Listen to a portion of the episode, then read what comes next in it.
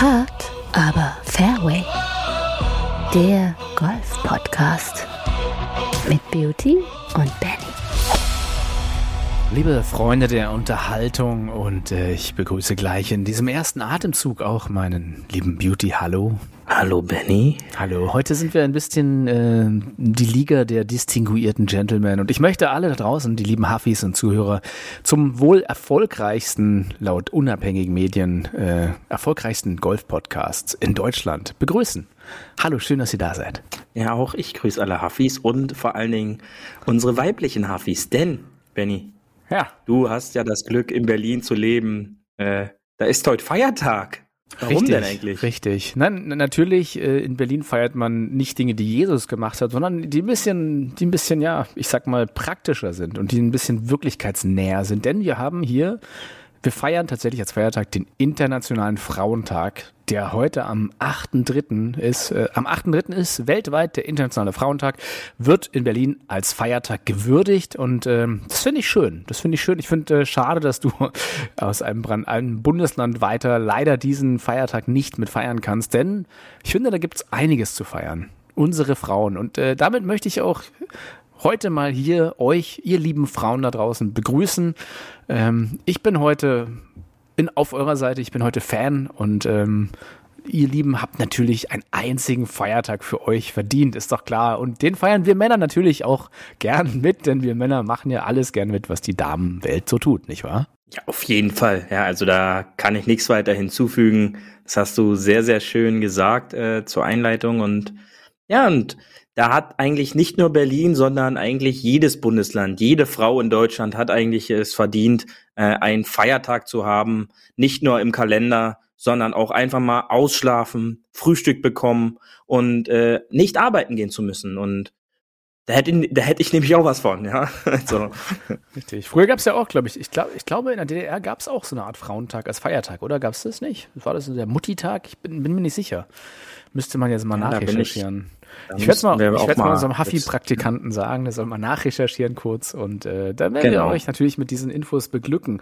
Aber natürlich ist es ja auch ein Tag, an dem man durchaus mal ähm, ein bisschen kritisch hinterfragen kann und es gibt ja immer noch das Gender Pay Gap, das sich auch äh, ein bisschen im Golf natürlich auszeichnet. Also ähm, tatsächlich äh, die Gehälter in der Männer- und Welt im Sport und der Frauenwelt im Sport sind ungleich verteilt. Das wissen wir ja nicht erst seit dem Frauenfußball. Ähm, sondern es ist im Golf genauso. Und auf der LPGA Tour äh, habe ich hier diese kleine Geschichte, nämlich Yin Yang Ko, Yin Yang Ko aus Südkorea, 26 Jahre jung, ähm, ist, ist aktuell auf der LPGA sehr gut unterwegs und hat dort zum Beispiel einen, auch einen Rekord aufgestellt, den es auch PGA Tour übergreifend gibt, also auf der LPGA und der PGA Tour. Sie hat tatsächlich den längsten Rekord von hintereinander weg getroffenen Greens in Regulation. Also eine, eine Wahnsinnssträhne sozusagen. Ähm, und Green in Regulation muss man vielleicht nochmal kurz hier erklären. Ähm, auf einem Paar 3 ist Green in Regulation, du triffst das Grün mit dem ersten Schlag und hast dann zwei Putts. Auf einem Paar 4 mit dem zweiten Schlag hast dann zwei Putts und auf ein Paar 5 dementsprechend mit drei Schlägen. Das ist dann die sogenannte Green in Regulation. Da gibt's noch die Fairway in Regulation. Das ist immer der erste Schlag, müsste ins Fairway gehen, außer auf ein Paar 3.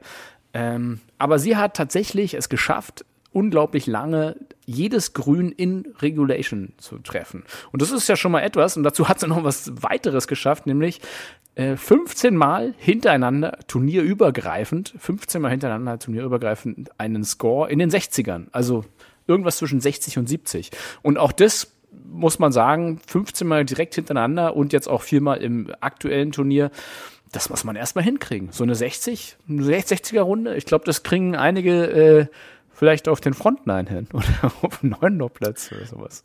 Ja, das, das wollte ich auch gerade sagen. Ich glaube, der ein oder andere Huffy kennt sich damit aus, mit in den 60ern schießen.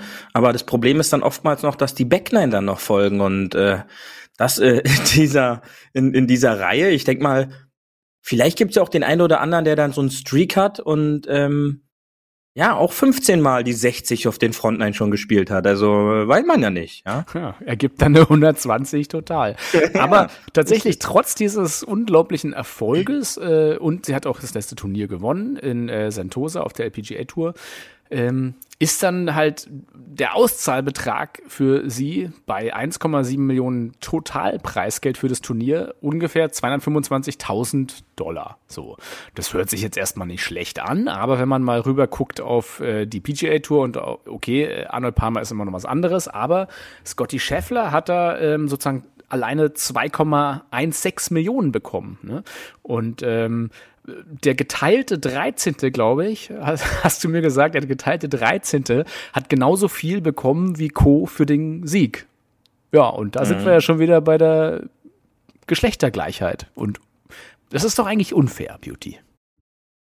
Ja, aber was mich jetzt viel mehr interessieren würde, ist, äh, wie viele Menschen haben denn das eine Event als auch das andere Event geschaut? Ja, also die TV-Gelder, die ja da auch mit Haupt, äh, ja, der, der, die Haupteinnahmequelle auch darstellt durch irgendwelche TV-Verträge, die dann die PGA-Tour mit TV-Anbietern abschließen, beziehungsweise die LPGA-Tour, spielt natürlich da eine essentielle Rolle. Ja, und ähm, da ist dann halt immer noch das TV-Produkt PGA Tour attraktiver ähm, aus irgendwelchen Gründen, äh, was dann halt mehr Geld einnimmt als das TV-Paket LPGA Tour.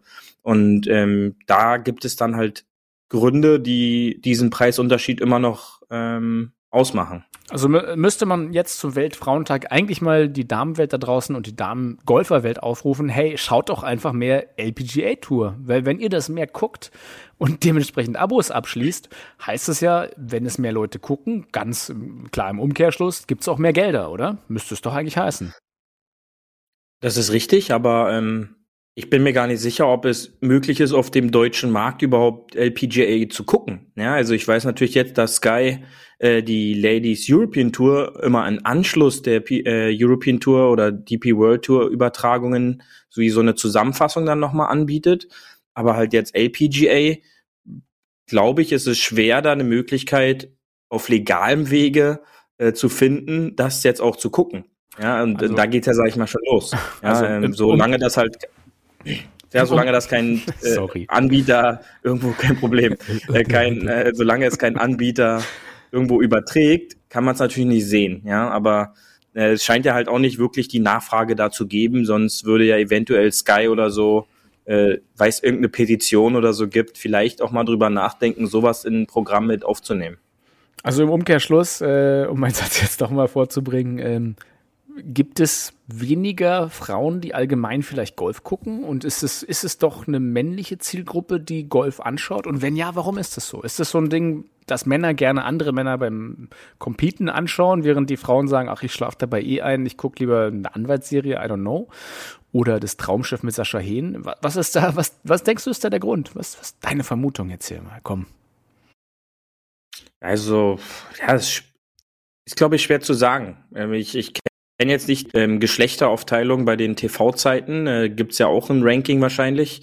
Ähm, aber äh, meiner Meinung nach ist es dann halt wirklich schwierig, sowas äh, im TV zu präsentieren. Ja, ähm, aber das ist halt jetzt nicht nur im Golfspezifisch, sondern halt sportspezifisch. Ja, es ist halt relativ schwierig jetzt ähm, allgemein an Frauensport irgendwie im TV zu sehen. Und da sollte man, glaube ich, ansetzen. Jetzt nicht nur bezogen auf Golf, sondern halt auch bezogen auf andere Sportarten. Ja, Tennis und ist auch da durchaus äh, Vorreiter, könnte man ja wenigstens sagen, oder? Ja, Tennis ist aber, glaube ich, auch eine Ausnahme. Und ich glaube, da hat Tennis immer noch äh, das Plus von Steffi Graf, äh, auch wenn es schon ein paar Freitage her ist. Ähm, aber äh, der Boom hält dann halt im, in der TV-Welt wahrscheinlich immer noch an von früher. Ja, und äh, das ist dann halt der, das einzige Plus, ja, dass das dann halt so drin war. Und ähm, ja, deswegen ist Tennis da, glaube ich, eine Ausnahmerolle. Also ihr Boomer, schmeißt die Fernbedienung weg, lasst die Frauen mehr Golf gucken. Ich weiß nicht. Äh, ich glaube, Golf an sich hat ja jetzt nicht so, glaube ich, beim, beim, beim Zuschauen auch das beste Publikum oder sage ich mal den besten Ruf. Ich glaube, die wenigsten gucken ja Golf so komplett mal drei, vier Tage. Also es dauert, es, man, man, muss ja auch echt viel Zeit investieren. Und anders als bei so einem Fußballspiel ist es nicht in 90 Minuten vorbei, wo man sagt, na, gucke ich mir an, sondern da muss man ja eigentlich, wenn man das Turnier komplett durchguckt, vier Tage investieren, doof gesagt. Erstmal das und äh, Ich kann ja auch ein bisschen aus dem Nähkästchen plaudern. Ich hatte ein nettes Gespräch am Wochenende mit meiner Freundin darüber. Äh, da lief keine Minute äh, Golf äh, im TV und äh, darauf äh, kam schon der erste Kommentar.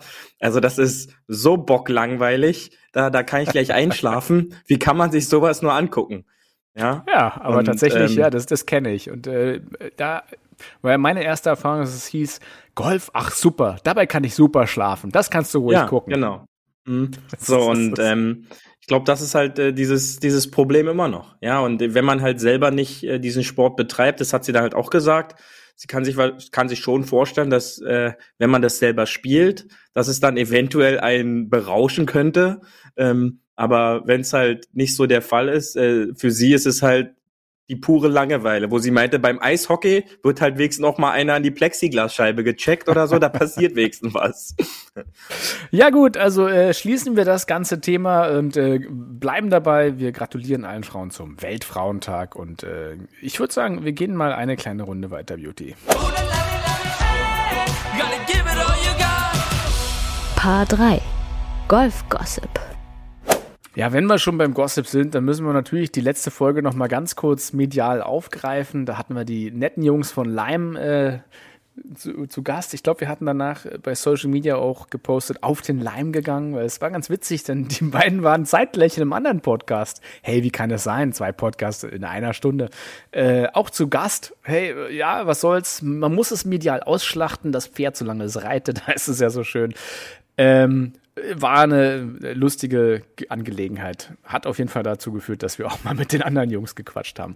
Ähm, eine andere Sache, die ich aber äh, gleich auch nochmal hier reinhauen wollte, ist, es gab ja nochmal was, was wir äh, lange eigentlich auch schon mal besprochen hatten, aber ähm, noch nicht so richtig ausgeschlachtet haben, nämlich das PIP, das Player Impact Program. Ähm, da wurden jetzt, also nur mal kurz zusammengefasst, hat ja die PGA Tour letztes Jahr ausgelobt, dass es heißt, wer Social Media mäßig für die PGA Tour postet oder auch in dem Rahmen der PGA Tour postet, da wurde ein extra Budget ausgelost. Ich glaube, es waren irgendwie 25 Millionen oder so. Ich erinnere mich nicht ganz genau, es war auf jeden Fall ordentlich Geld. Nee, 40. 40, 40 Millionen. 40 Millionen waren es. Mhm. Ähm, und die besten 10 wurden dann sozusagen in die, in die Preisliste genommen. Ja, und ähm, wie wir schon bei der Folge Tiger Breaks the Internet orakelt haben, Tiger hat das Ganze, also Phil Mickelson ist Zweiter geworden. Das kann man ja schon mal sagen, mit 6 Millionen Dollar, was nicht wenig ist. Aber er ist Zweiter geworden und er hat sich Mühe gegeben. Er hat wirklich viel gepostet, er musste viel posten, er war ständig im Gespräch. Und was hat unser Tiger gemacht, Beauty? er hat kurz den Finger krumm gemacht, so ganz kurz, ne? Und hat äh, ein einziges Video von sich im Schwung gepostet. Das war nach seiner, seinem Unfall. Das erste Video wieder nach über einem halben Jahr. Und das hat gereicht für Tiger auf dem ersten Platz 8 Millionen Dollar Payout für ein Schwungvideo.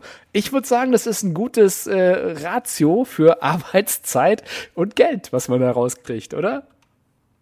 Ja, und was, äh, was man nicht vergessen darf, neben dem einen äh, Golf-Video, äh, was er gepostet hat, hat er ja auch äh, ein Turnier, auch wenn es kein offizielles war, äh, samt Charlie äh, zusammengespielt. Und ähm, da gibt's so ein herrliches Twitter-Account, ähm, dass da jemand spaßeshalber in Namen von Charlie Woods betreibt. Und da war kurz die Zusammenfassung einfach nur, dass äh, Charlie jetzt ein nettes Taschengeld noch bekommen hat, da er zwei Tage das Golf mit seinem Vater ertragen hat und äh, somit dazu beigetragen hat, dass er ja diesen äh, PIP äh, gewonnen hat am Ende des Jahres. Und ja, da sieht man halt mal wieder, ähm, wer da wirklich äh, die Nadel im Heuhaufen ist, ja. Und ähm, die Nadel hat sich mal kurz gezeigt und äh, den anderen Jungs mal kurz klar gemacht, auch wenn ich verletzt bin, schaut her, ähm, ich habe hier quasi immer noch äh, die, ja, den Zauberstab über allem. Ja, ja und un das ist dann halt schon ungebrochen die Attention für das, Tiger. Das ist halt unglaublich. Ist Wenn er eine Sache ja. mal kurz rauslässt, dann, dann ist es ein Beben Social Media technisch. In, ne? in, interessant ist aber auch, dass in den Tagen mehrere äh, Podcasts auch mit den Tour mit mit dem einen oder anderen Tourspieler rausgekommen ist, die natürlich auch dahingehend befragt wurden und äh, durch die Bank weg sagen alle, das ist wirklich das Erstaunliche und ich glaube, da wird's, da gibt's keine Gespräche vorher drüber oder dass da irgendwas abgesprochen wird. Sagen sie alle, gib Tiger äh, die nächsten zehn Jahre die kompletten 40 Millionen, was er für den Golfsport getan hat, ist im Geld nicht äh, aufzuwiegen. Und ähm, Pat Perez sagt zum Beispiel, nicht ohne Grund kann man heutzutage in einem Turnier über zwei Millionen verdienen. Ähm, das war vor Tiger, Tiger undenkbar. Und ähm, jeder Einzelne auf der PGA Tour ist quasi so dankbar, dass es diesen Spieler gegeben hat in den letzten 20 Jahren, der dazu beigetragen hat, dass der Sport quasi jetzt dort ist, wo er ist. Ja, und ja. Ähm, da gab es dann auch äh, eine interessante Aufschlüsselung, ähm, wie äh, diese bestimmten Werte äh, da zusammengekommen sind. Ähm, genau ins Detail bin ich, äh, bin ich da jetzt nicht gegangen. Aber da gab es halt so ein medialen, äh, mediales Auftreten, Social Media Auftreten und äh, überall war im Grunde Tiger äh, an Platz eins ja, auch nur durch diesen einen Post, den er da hatte. Äh, da konnten allen anderen, äh, man kann sich ja zurückdenken, der B von Bryson und äh, Brooks äh, das halbe Jahr über äh, komische Querelen und kontroverse Aussagen auch von Phil in Richtung Super League und äh, saudische Politik und sowas. Ähm, das ist dann halt schon ein Punkt, äh, wo dann Spieler anscheinend versuchen, ja, das, was Tiger einfach hat, durch andere Themen ähm, auszubessern. Ja, und das ist schon eine, eine, eine ja, interessante müssen, Auflistung. Das geht's ja gar nicht, weil ich meine, was absolut und der der interessanteste Post war über über Jordan Spieth. Er hatte irgendwie ähm, äh, neun Tweets auf Twitter. Unter, unter diesen neun Tweets irgendwie zwölf Kommentare und ähm, zwei exklusive Interviews letztes Jahr gehabt. Ja, so und damit mhm. landet er auf Platz vier. Und ja. und da sagen halt viele, äh, da ist, das ist halt nicht zu, äh, sag ich mal, klar, wie kommt man dann auf diese Werte und wie wird dann dieses Geld da verteilt, ja? Ähm, weil im Grunde wird oft gesagt, ja, sagen, wir machen damit der, der, die der Reichen PG, noch nein, reicher. Ich kann dir sagen, der PGA-Chef guckt in sein Telefonbuch und schaut, wen er am häufigsten angerufen hat und dann wird es halt genauso verteilt. Ja, das ist, das Anders kann es ja nicht sein. Ja. Aber äh, ich fand auch sehr lustig, dass äh, Phil hat dann irgendwie auch ein Posting gemacht, ein sehr langes wieder mit äh, Play-Impact-Programm und überhaupt und dass er Tiger gratuliert und irgendwas und dass er aber halt den, den Kampf weiterhin aufnimmt und irgendwas. Und ich glaube, Tiger hat es einfach nur repostet und geschrieben, Whoopsies und damit hat er auch schon wieder die 2022 gewonnen. Also es reicht ja. eigentlich schon wieder, wenn Tiger eine Sache sagt. Ansonsten diese, diese Liste nochmal kurz durchgegangen. Äh, auf dem ersten Tiger mit 8 Millionen, zweite ist Phil Mickelson mit 6 Millionen. Der dritte Platz, äh, Rory McElroy, auch sehr interessant, 3,5 Millionen und ja, Rory Rory ist ja auch eigentlich bei der PGA Tour jemand, der ähm, ähm, ja, omnipräsent ist und immer da ist, auf dem man sozusagen auch immer medial zählen kann und der auch so ein bisschen Spokesman für die PGA ja mittlerweile ist. Ne? Ähm, auf der 4 der Spieth, der Jordan Spieth mit 3,5 Millionen. Nummer 5, und das finde ich jetzt spannend, Bryson de Chambeau, 3,5 Millionen auch. Also äh, gutes Mittelfeld. Als äh, sechstes ist JT, Justin Thomas, mit 3,5 Millionen auch. Nummer 7 ist Dustin Johnson, DJ, 3 Millionen. Und auf Platz 8 äh, Brooks Köpker. Und Brooks Köpker tatsächlich drei Plätze unter Bryson und eine halbe Million weniger. Das wird ihn wahrscheinlich ärgern, dass er da so ein bisschen abstinkt. ja. Aber allein aus Ego-Gründen. Aber hey, das, er hat es immerhin in die Top 10 geschafft, muss man sagen. Äh, auf Platz 9 ist John Rahm mit drei Millionen, auch verdient, finde ich, weil der auch medial wirklich viel präsent war und halt auch als Nummer 1 sozusagen letztes Jahr ja gegolten hat. Und äh, das fand ich ein bisschen überraschend. Auf Platz 10 Baba Watson mit drei Millionen. Ähm, da hätte ich jemand anders eher gesehen, aber gut, Baba ist halt einfach auch in Amerika so ein Everybody's Darling-Typ, ne? Über den auch viel geredet wird immer. Ja, das ist halt erstmal diese Top Ten-Liste. Was sagst du noch dazu, Beauty? Ja, was äh, unterschätzt, was man nicht unterschätzen darf, ist, dass Baba Watson wohl mit Abstand die meisten TikTok-Follower hat und äh, da wohl sehr so? aktiv ist. ja, ent, Scheiße, entgegen all, allen, ja, also er nimmt halt nicht Instagram oder he, he Facebook oder game. was die anderen noch, sondern Baba so geht TikTok. oder? Hey, Follower.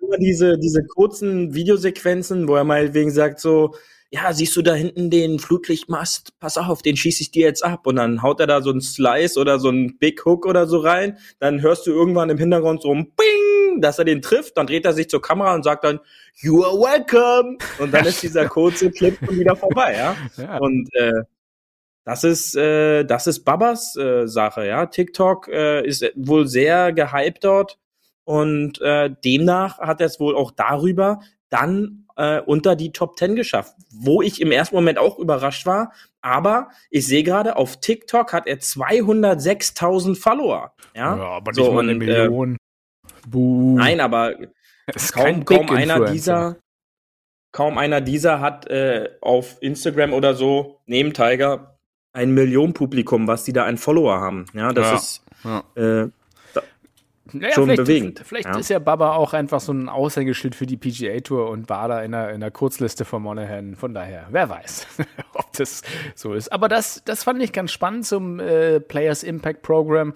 Und man kann ja vieles drüber sagen, aber immerhin hält die PGA Tour ja auch so ein bisschen dabei zu sagen, wir probieren neue Wege aus, mal ein bisschen Geld zu verteilen und halt abseits des Feldes auch noch ein bisschen Anreiz zu schaffen, da medial standzufinden. Was glaube ja, ich, ich, ich glaube, das ist natürlich clever, aber ähm, ich glaube auch, dass dieses Programm, das soll jetzt auch, glaube ich, aufgestuft werden in den kommenden Jahren, ähm, dass dieses Programm halt auch eine Folge war von dem Vorstoß schon vor ein, zwei Jahren zu dieser Super Golf League. Ja, und dass die PGA Tour natürlich versucht, wir bieten äh, den, den Spielern Möglichkeiten, noch ein bisschen Geld nebenher zu verdienen. Ähm, das natürlich Klar, bei solchen Sachen, die altgedienten, sag ich mal, so ein bisschen, die schon immer da sind, ähm, auch gleich mitverdienen. Denn entgegen der Weltrangliste, wo wir vielleicht später nochmal zukommen äh, kommen können, ähm, welche gerade von den unter 30-Jährigen dominiert wird, wird diese Liste eher von den über 30, Mitte 30, über 40-Jährigen dominiert, Phil sogar über 50, äh, was natürlich so ein bisschen auch wieder ja, dieses, ja, das makes the rich richer äh, gerade stellt. Und da muss man natürlich auch kritisch hinterfragen, macht es dann so wirklich Sinn, dass zwei Spieler da auf Platz eins und zwei sind, die einmal über eine Milliarde und der andere knapp unter eine Milliarde Geld schon mit ihrem Sport verdient haben. Ja. ja, vielleicht aber auch deswegen zu sagen, ja, die sind halt am prominentesten und haben die größte Reichweite, also sind sie halt wie gesagt in der Vorauswahl. Aber wer weiß, wie das geht und vielleicht sind da auch ein paar junge neue äh, Instagrammer, TikToker oder ähm, vielleicht gibt's ja auch so ein paar keine Ahnung, Telegram-Channels nächste Mal. Ja, vielleicht, vielleicht sehen wir ja bald äh, Videos im Live-Turnier, sowas, was du mir geschickt hast, dass dann ein Baba Watson in Augusta auf dem zweiten Grün erstmal ein TikTok-Video für die Community dreht. ja, Schauen richtig. wir mal. Könnte sein, mit einem freshen Beat drunter. Also, let's see. Dann gab's ja noch mehr. Paar 4 Tourgeflüster. Also wo es natürlich viel, viel, viel, viel, viel schöner wettertechnisch ist als äh, jetzt hier in Berlin und Brandenburg, ist äh, Florida. Florida ist äh, einfach schöner. Hat man gesehen am Wochenende beim Arnold Palmer Invitational in Bay Hill Beauty. Äh, da sah es doch schöner aus, oder? Sah, sah wirklich schöner aus, ja. Also Sonne satt, äh, die Zuschauer teilweise in Shorts und, und kurzen Poloshirts. Da bekommt man schon Lust, äh, in den Süden Richtung, Richtung Sommer zu fliegen, ja, auf jeden Fall. Ähm, aber äh, die Wettervoraussicht und ich sag mal so, vom Himmel her konnte Berlin in den letzten Tagen auf jeden Fall mithalten. Äh, blauer Himmel, Sonnenschein. Nur von den Temperaturen so um die ja, 8 Grad, eine genau. leichte Brise. Da waren es 20 halt Grad. Recht, recht, kühl und da sind es halt über 20 Grad, richtig. Hm. Also äh, Florida ist the place to be, auf jeden Fall Arnold Palmer Invitational. Äh, man kann ja erstmal erstmal über den Sieger was sagen, nämlich Scotty Scheffler äh, mit einer Minus 5 gewinnt dieses Turnier. Äh, Beauty, erzähl uns ein bisschen was über Scotty Scheffler.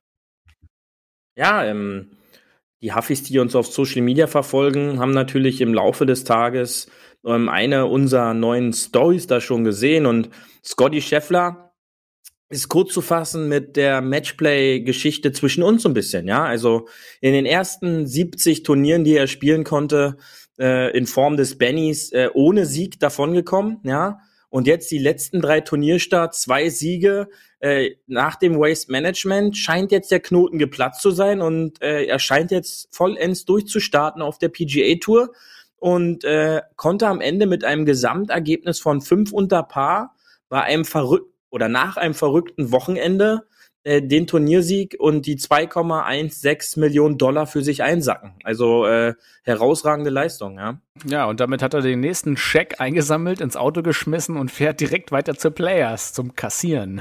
Mal sehen. Äh, hat äh, Leute hinter sich gelassen. Ähm, teilweise fand ich es überraschend. Also Victor Hoffland, haben wir ja schon gesagt, ist in klasse Form, den habe ich da auch gesehen. Aber jemand wie Terrell Hatton mit einer Minus 4 habe ich zum Beispiel überhaupt nicht auf dem Schirm gehabt. Äh, großes Kino, dass der halt wirklich, und dazu muss man ja auch nochmal sagen, es haben ja sehr, sehr, sehr wenig Pros unter Paar gespielt an diesen vier Tagen. Ne? Ähm, und auch Taylor Gooch ging hoch und runter, dann äh, die anderen Mets, also weiß nicht, das ist ja echt ein Ding, Arnold Palmer Invitational, Bay Hill. Warum war es dort so verdammt schwer für die Profis? Ja, ich sag mal so, dieses Turnier, den kannst du quasi so ins, in, in zwei Teile teilen. Und zwar Mond, äh, Donnerstag und Freitag ähm, war quasi der Scoring-Tag, denn äh, Rory McIlroy spielte eine fehlerfreie 65 am Donnerstag und lag halt mit sieben unter bereits nach der ersten Runde in Führung. Und ja, erste Golfmagazine, Online-Magazine schrieben schon, äh, das könnte wohl ein Durchmarsch werden. Aber zum Wochenende äh, veränderten sich komplett die Bedingungen. Ja, äh, das Raff wurde nicht mehr gemäht, äh, die Grüns wurden nicht mehr gewässert, äh, es trocknete quasi alles aus. Ähm, und die Grüns waren am, am Sonntag quasi nur noch durchgebackene, braune, gewalzene Oberflächen. Ähm, und Ian Poter hat es so schön geschrieben, es ist dann halt schwierig, Linksgolf auf einem Nicht-Linksgolf-Platz zu spielen. Denn was, der Platz bietet nicht, ja, Linksgolf ist quasi so, dass es dir die Möglichkeit bietet, den Ball vor dem Grün landen zu lassen und dann auf das Grün auslaufen oder ausrollen zu lassen. Und das ist halt dort bei äh, on Bay Hill nicht möglich, denn ähm, der Platz ist oftmals auch vor dem oder am Grün äh, mit Wasser verteidigt. Ja, wir haben sehr viele künstliche Wasserhindernisse. Wir haben Bunker äh, und um das Grün, äh, die Huffis, die das im TV verfolgen konnten, da war halt gleich das Raff. Also das war, der Ball war vielleicht einen halben Meter zu lang oder 20 Zentimeter zu lang und war sofort knöcheltief im, im Raff um das Grün rum. Ja. Und natürlich dann die Kontrolle zu haben, auch mit diesen äh, Fliesen-ähnlichen Grünoberflächen, dass der Ball da gar nicht zum, äh, zum Liegen gekommen ist. Also einmal auf der falschen Seite gelegen, da wurde der Putt angetippt und der rollte halt drei, vier, teilweise fünf Meter unterhalb vom Loch. Ja. Und da war es halt nicht mehr zu kontrollieren, wie der Ball letztendlich auf den Grün reagiert. Ja, es gab natürlich im Nachgang schon wieder Kritik der Spieler, ähm, die sich natürlich dann auch über die Bedingungen aufgeregt haben. Einer davon war Rory McIlroy.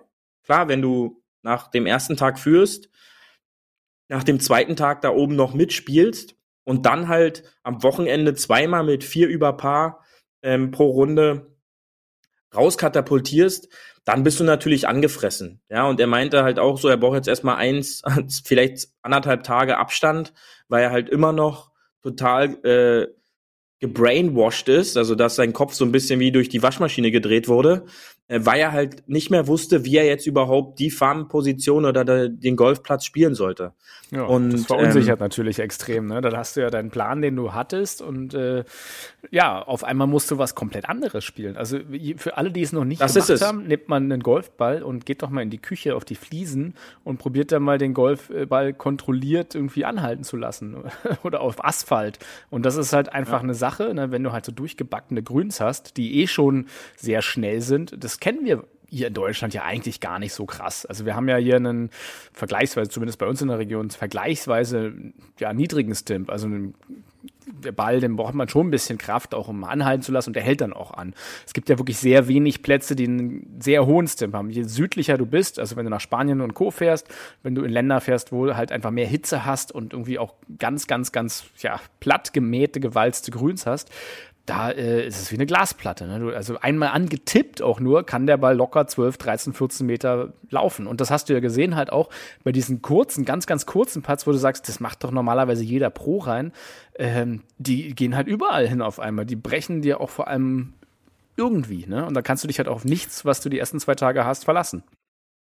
Das ist es. Und ähm, ich habe dir ein Bild geschickt, äh, denn im TV werden ja dann noch durch die Filter und alles, wird es ja alles noch so ein bisschen verschönigt. Aber bei einer TV-Einstellung, es muss so eine Standkamera gewesen sein, äh, war zu sehen, wie wirklich bräunlich grau äh, die grüne Oberfläche war. Ja, da war nichts Und mehr äh, die, Genau, und dieses Bild hat halt dann auch äh, Poter genutzt, um das halt zu posten, um halt, sag ich mal, so ein bisschen auch die Kritik da spielen zu lassen, so von wegen, ja, schaut euch ja an, äh, auf diesen Untergrund soll man halt jetzt dieses ähm, amerikanisch typische eigentlich, den Ball hoch ins Grün spielen und dann relativ schnell äh, zur Ruhe kommen lassen, ist dann halt schwer zu spielen, wenn man dann halt so Knöchel oder Schienbeinhohes Raff noch hat und aus diesen Lagen Richtung Grün spielen soll. Ja, das ist natürlich jetzt äh, ich würde da gerne zu auch so ein bisschen so Mimimimi zu sagen, denn äh, wenn du dann halt es schaffst, als bester Spieler sich da so ein bisschen anzupassen und das Turnier für dich zu entscheiden,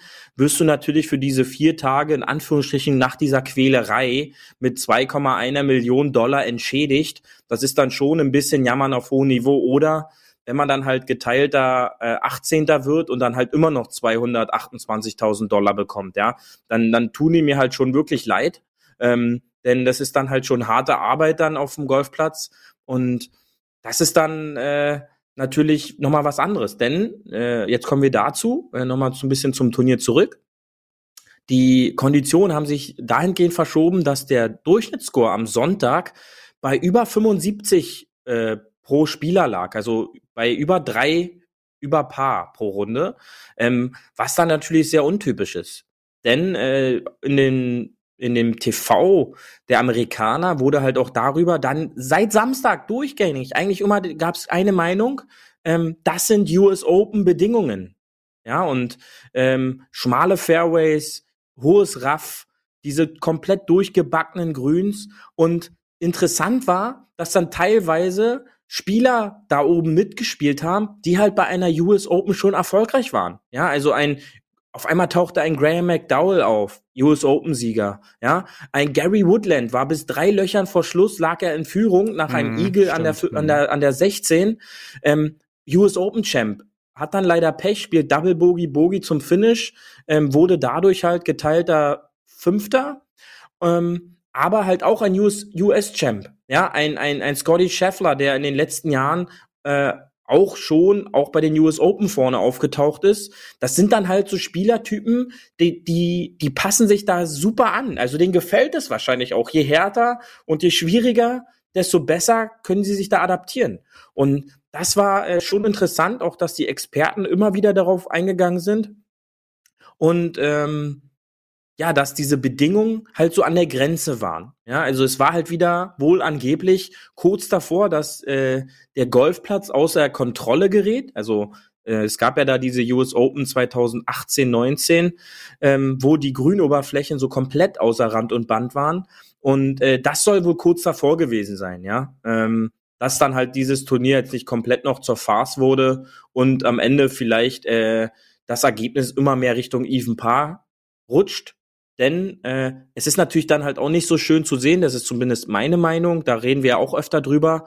Ich will da nicht sehen, dass die da Doppelbogies und Triple-Bogies äh, schießen. Ja, da kann ich mich demnächst auch wieder mittwochs oder sonntags bei den Monatsbechern und so hinsetzen und mir das angucken. Ja, schlechtes Golf Also, muss nicht teuer sein, richtig. das ist es, das ist es, ja. Und ähm, da will man dann halt schon andere Scores sehen.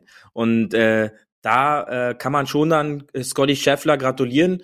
Der Knoten scheint ge äh, geplatzt zu sein. Und da kommt so ein kleiner neuer Favorit vielleicht auch für das ein oder andere Major äh, so langsam wieder in, in mein Herz. Ja?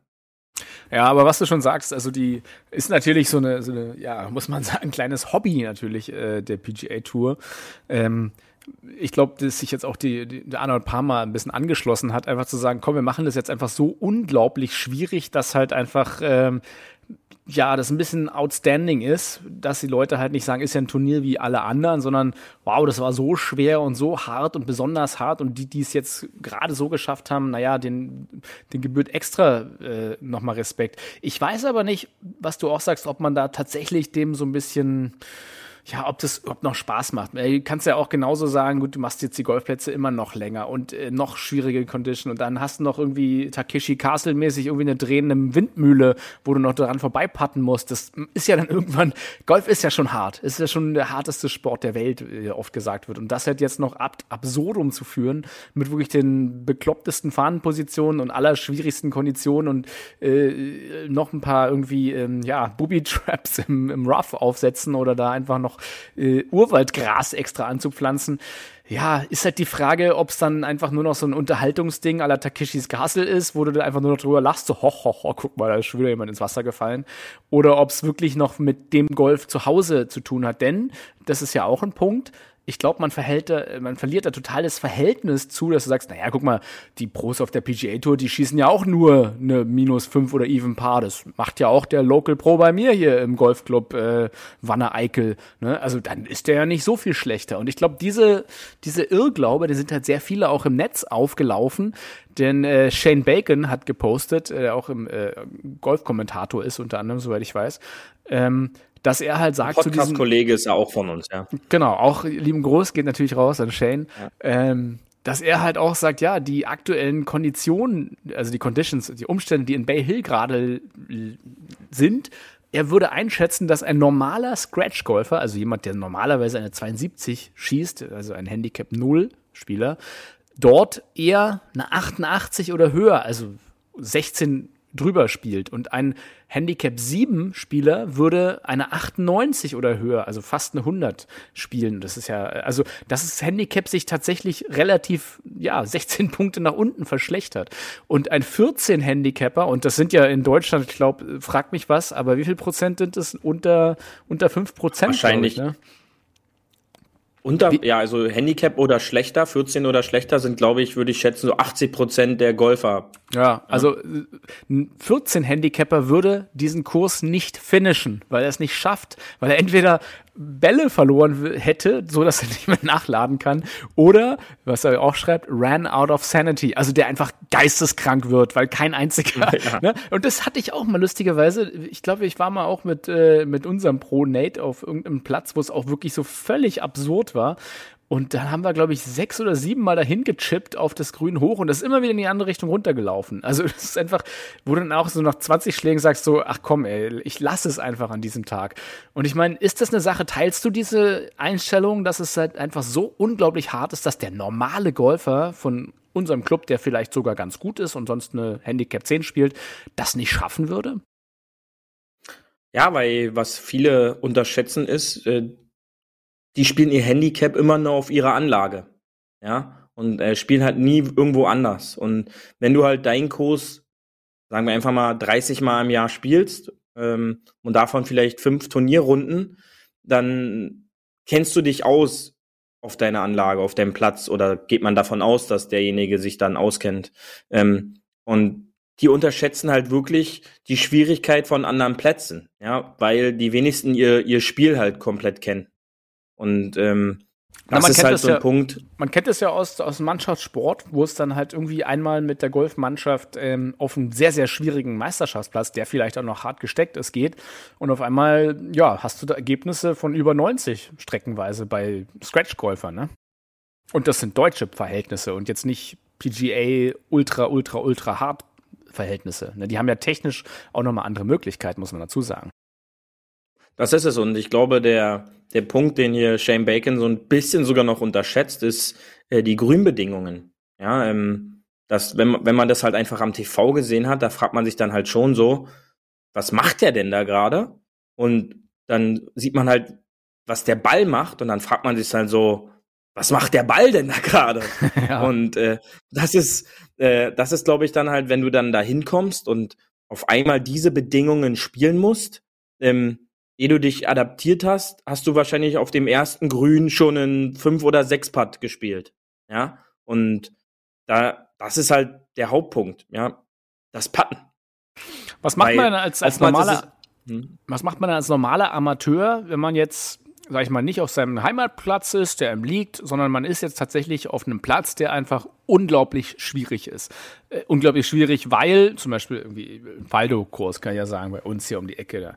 Ähm, den muss man unglaublich präzise im Sommer spielen, denn sobald du halt außerhalb vom Fairway bist, bist du im Rough und findest deinen Ball nicht mehr. Punkt. So, ist einfach so. Also kannst du vergessen. Das ist äh, wirklich so erdwühlende Tiere finden das vielleicht noch, aber du findest eigentlich deinen Ball nicht mehr. Das heißt, du musst wahnsinnig präzise spielen und eigentlich auf dem Fairway bleiben. Und die wenigsten der Amateure, die ich kenne, bleiben immer auf dem Fairway. Außer natürlich Dual Beauty. Natürlich, du bleibst ja immer auf dem Fairway. Ist ja auch natürlich hier äh, Thema unserer Sendung. Immer schön auf dem Fairway bleiben. Aber Was ist es? das, ich würde sagen, wenn du mit dem normalen Viererflight gehst und da sind gute Spieler dabei, da schlägt nicht jeder ständig aufs Fairway. Ne? Und sobald du halt weg vom Fairway bist, bist du im Rough und dort hast du ja vor Ort, das sagen ja auch viele, noch die ganzen Spectators und die äh, Officials und die Leute, die halt nach dem Ball suchen und die halt auch deinen Ball noch finden. Ne? Darfst du ja nicht unterschätzen, dass wenn der Ball ins Rough geht, da stehen genug Leute, die haben gesehen genau, wo er hingeht und können das markieren. Normalerweise, wenn du auf der T-Box stehst und dann 200 Meter spielst und der ist im Rough, findest du ihn halt teilweise auch gar nicht mehr. Und das ist halt, glaube ich, auch ein Punkt, den man nicht unterschätzen darf. Ja, aber das ist meiner Meinung nach der falsche Ansatz. Denn äh, jeder Golfplatz dieser Welt ist durch die Luft gleich. Ja? Das Einzige, was sich halt unterscheidet, ist, das eine Fairway geht eventuell nach rechts und das andere geht nach links. Und äh, im Grunde sind Bunker gleich. Ähm, und wenn du halt in einem Bunker bist und die Möglichkeit siehst, Richtung Grün zu spielen, dann kannst du aus dem Bunker Richtung Grün spielen. Wenn du aber diese Möglichkeit halt nicht siehst, dann musst du halt so schlau sein und musst dann halt sideways oder teilweise in Faldo, weil du das angesprochen hast, vielleicht auch zurückspielen. Ja? Wo sich aber jedes, jede Anlage unterscheidet, sind die Bedingungen am Grün. Es ist die, sind die Bedingungen ums Grün, es sind die Bedingungen im Bunker Sand am Grün und es sind die Bedingungen beim Putten.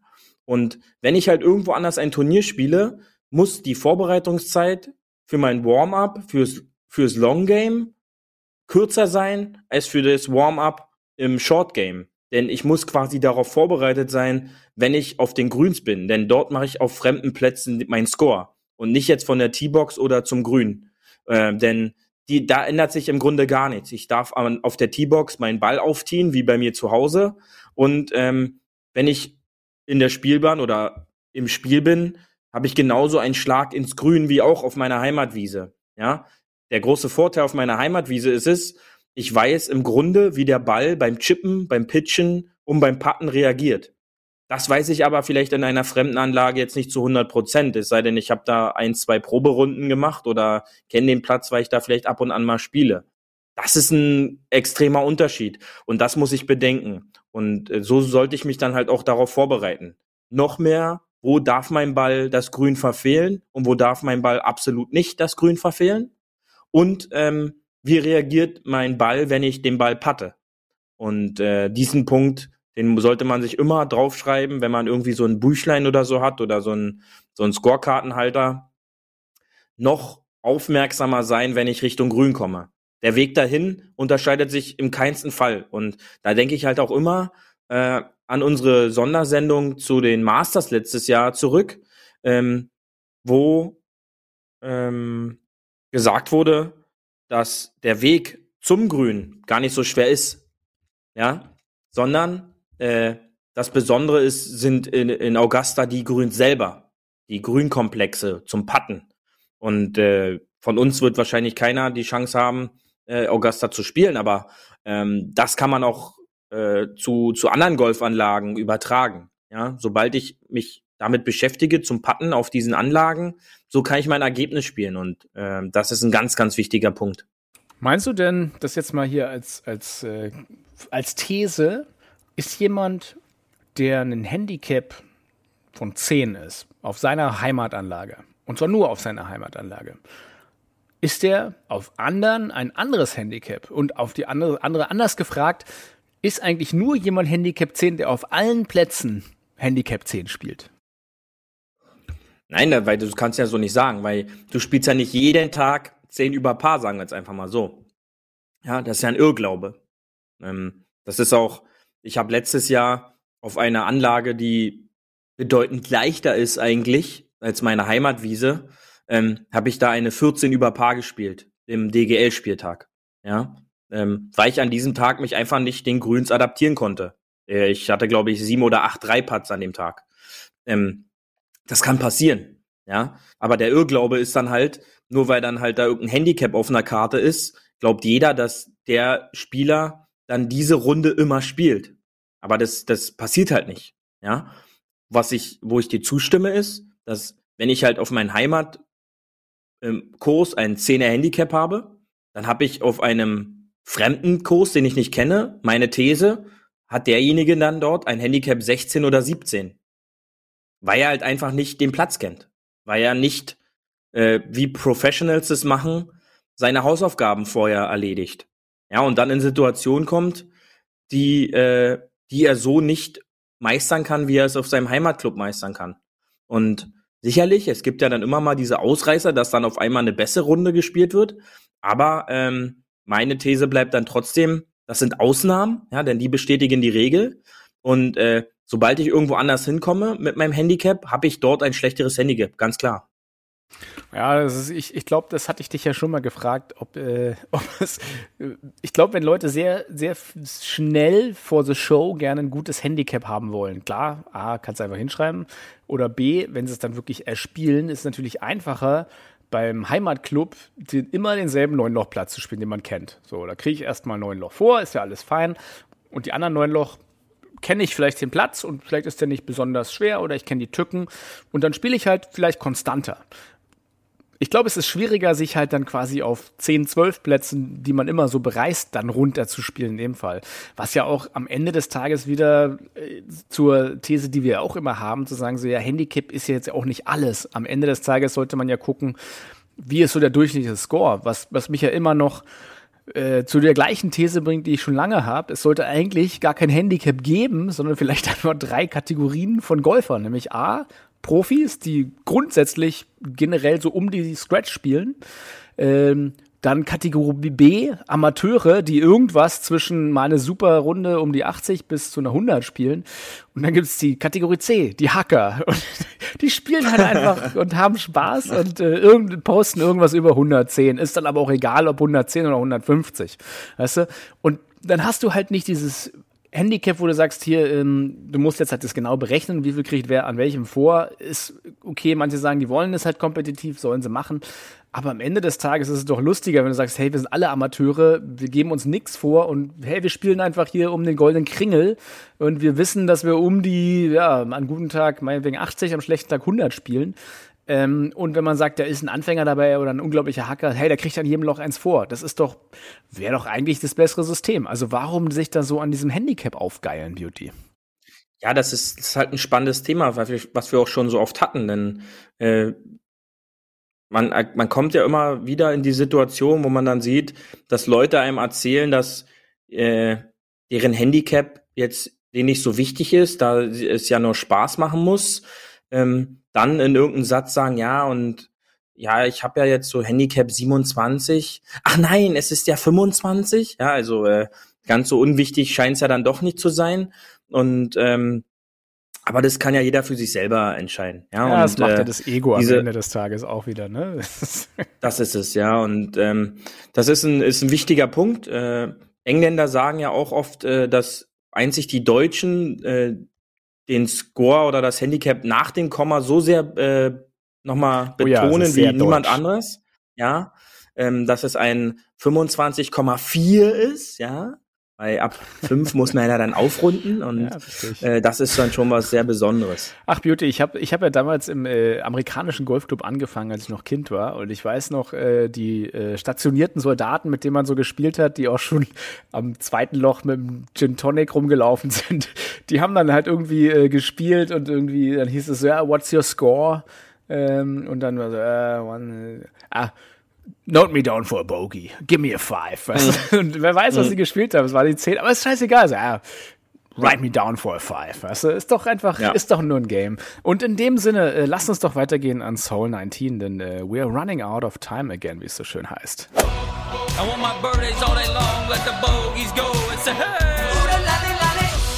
Hole 19 auf der Terrasse. So, und eine, einen friedfertigen Cocktail habe ich dir mitgebracht. Auch diese Folge natürlich wieder Make Par Not War. Ähm, der Arnold Palmer. Der Arnold Palmer ist natürlich ein Klassiker, aber muss auch für mich irgendwie gesetzt beim Arnold Palmer Invitational gebracht werden, hier auf der Terrasse.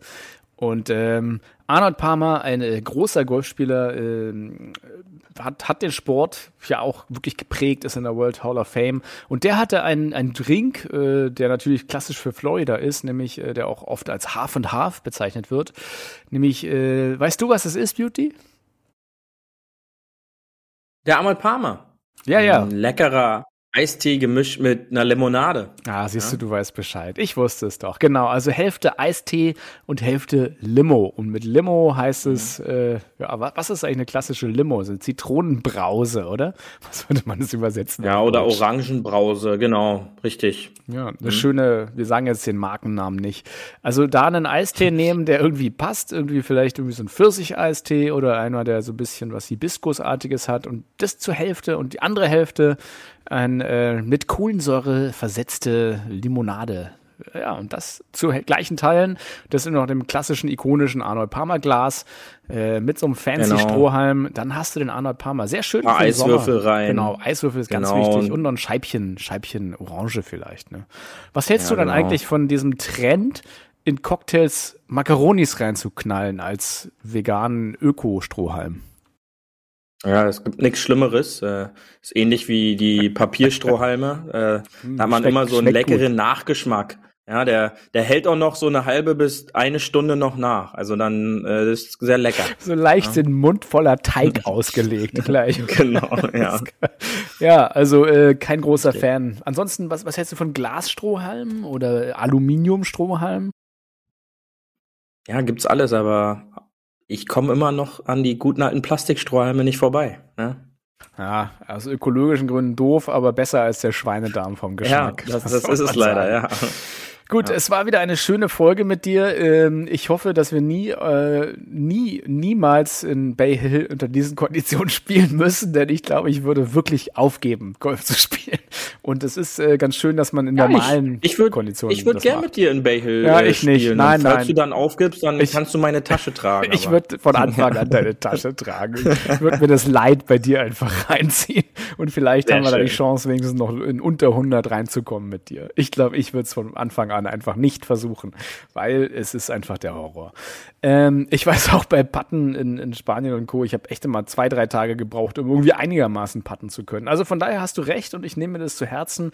Auf unbekannten Kursen muss man tatsächlich das Patten eher üben als alles andere. Da hast du recht. Und äh, mit, mit dieser Lektion für mich verabschiede ich mich von dir. Hab mich wie immer gefreut, heute am Internationalen Frauentag, lieben Gruß gehen raus an alle Frauen, äh, für euch da sein zu dürfen, äh, gewesen zu sein. Ähm, perfekt. Und ja, wir sehen uns nächste Woche und Beauty hat wie immer das letzte Wort dieser Sendung. Macht's gut. Genau, liebe Frauen, auch von mir natürlich nochmal alles Liebe und ich wünsche euch eine schöne Players-Woche, denn äh, das Players-Tournament steht an, eines der Flagship-Events der PGA Tour. Top besetzt, 48 der Top 50 sind da. Wir werden nächste Woche drüber reden und nutzt die Zeit bis dahin, das schöne Wetter und denkt dran, schön auf dem Fairway bleiben. Bis nächste Woche. Tschüssi. Das war hart, aber Fairway. Wir hören uns nächste Woche. Bis dahin, ein gutes Spiel und immer schön auf dem Fairway bleiben.